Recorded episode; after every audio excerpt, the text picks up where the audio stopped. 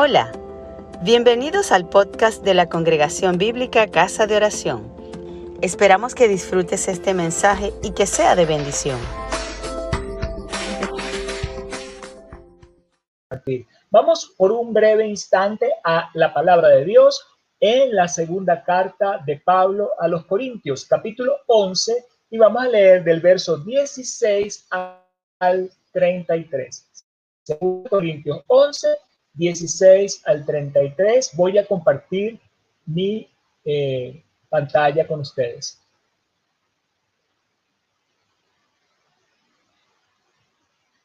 Bien, 2 Corintios 11, 16 al 33, leemos en el nombre del Padre, del Hijo y del Espíritu Santo. Amén.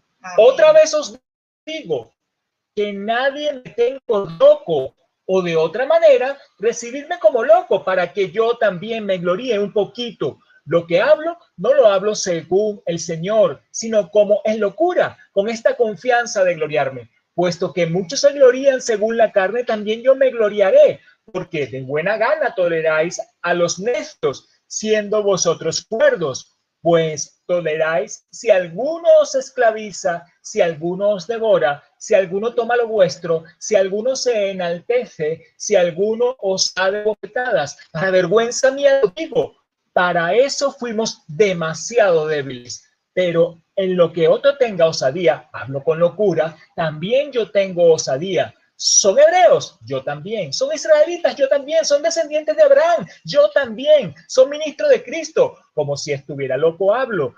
Yo más en trabajos más abundante, en azotes sin números, en cárceles más, en peligros de muerte muchas veces de judíos, cinco veces he recibido 40 azotes menos uno.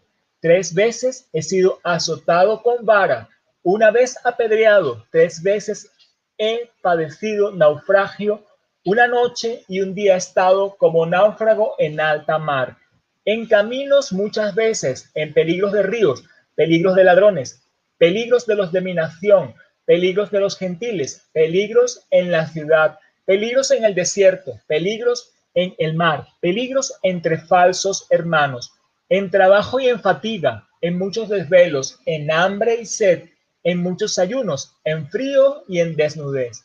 Además de otras cosas, lo que sobre mí se agolpa cada día, la preocupación por todas las iglesias. ¿Quién enferma y yo no enfermo?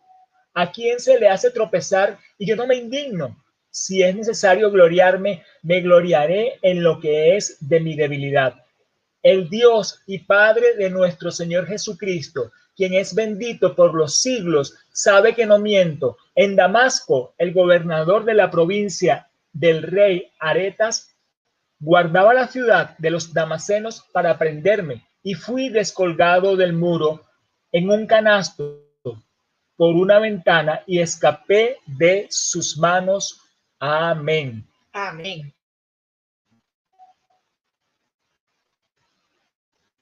Aquí vemos las señales de un verdadero siervo de Dios, de un verdadero seguidor y servidor de Cristo.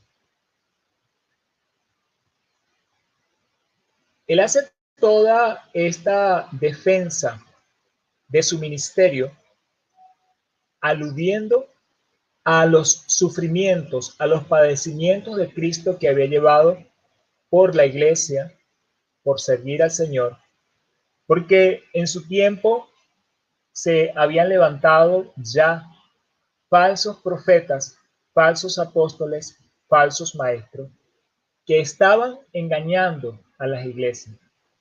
Y las iglesias se dejaban seducir por la apariencia, por el brillo, por las palabras tal vez bonitas,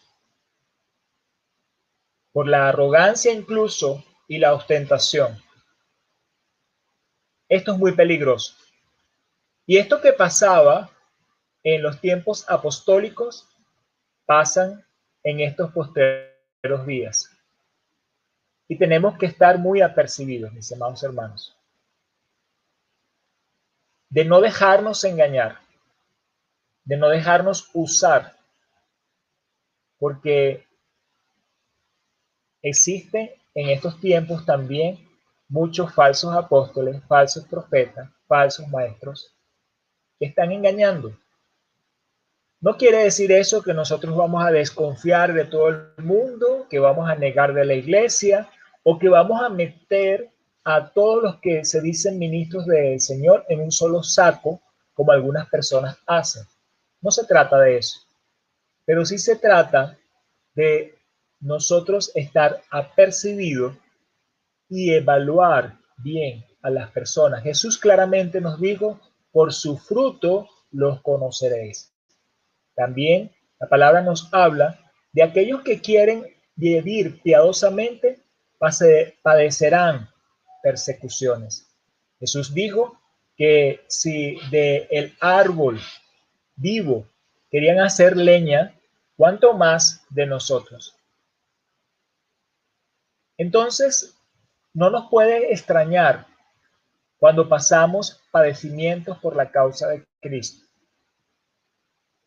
Y son señales que nos permiten ver a nosotros, a los que de verdad son siervos del Señor.